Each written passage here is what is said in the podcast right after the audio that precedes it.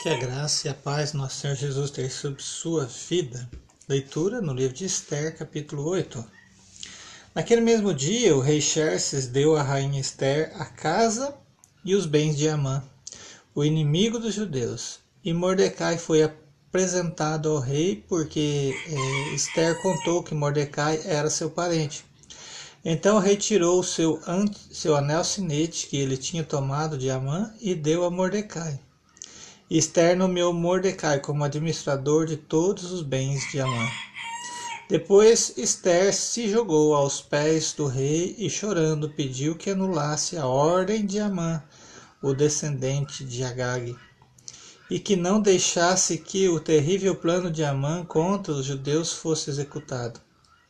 O rei estendeu o cetro de ouro para Esther.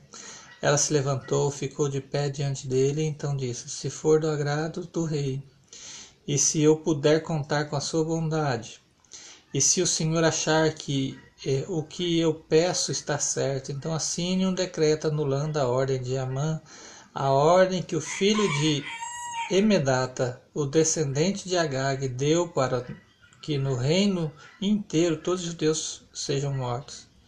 Pois eu não poderei suportar a destruição do meu povo e a morte dos meus parentes.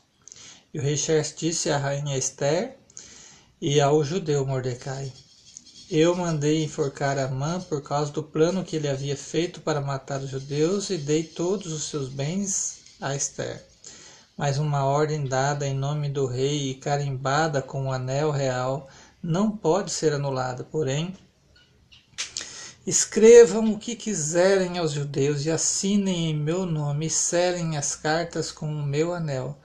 Isso aconteceu no dia 23 do terceiro mês o mês de Sivan, Mordecai cham mandou chamar os secretários do rei, ditou um decreto aos judeus, os, aos representantes do rei, aos governadores das províncias e aos chefes dos vários povos em todas as províncias do reino, que eram cento e vinte e sete ao todo e iam desde a Índia até a Etiópia.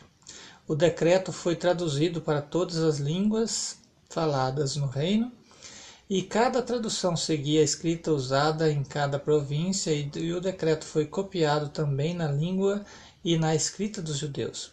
As cartas foram escritas em nome do rei, carimbadas com o anel real e levadas por mensageiros montados em cavalos criados nas estrebarias do rei.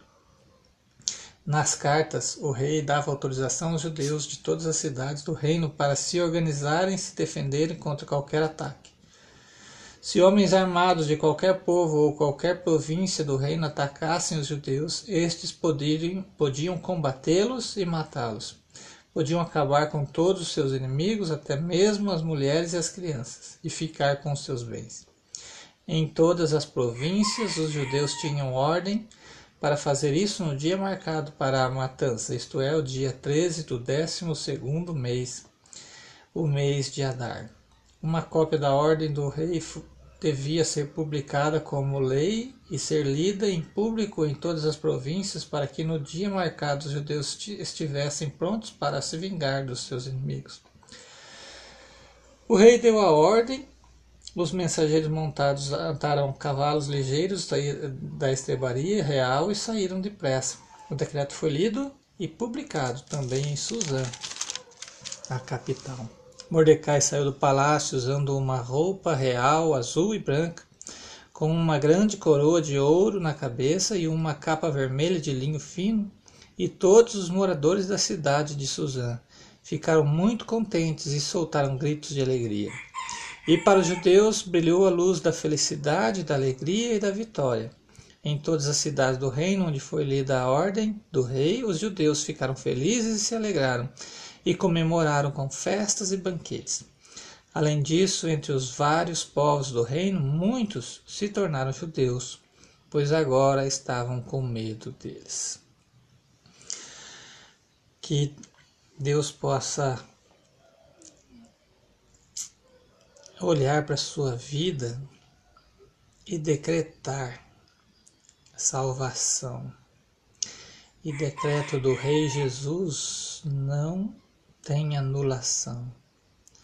Que você creia que Jesus Cristo pode fazer isso, salvar a sua vida da morte neste tempo de pandemia? Pensou nisso? Que Deus abençoe sua vida com esta leitura em nome de Jesus.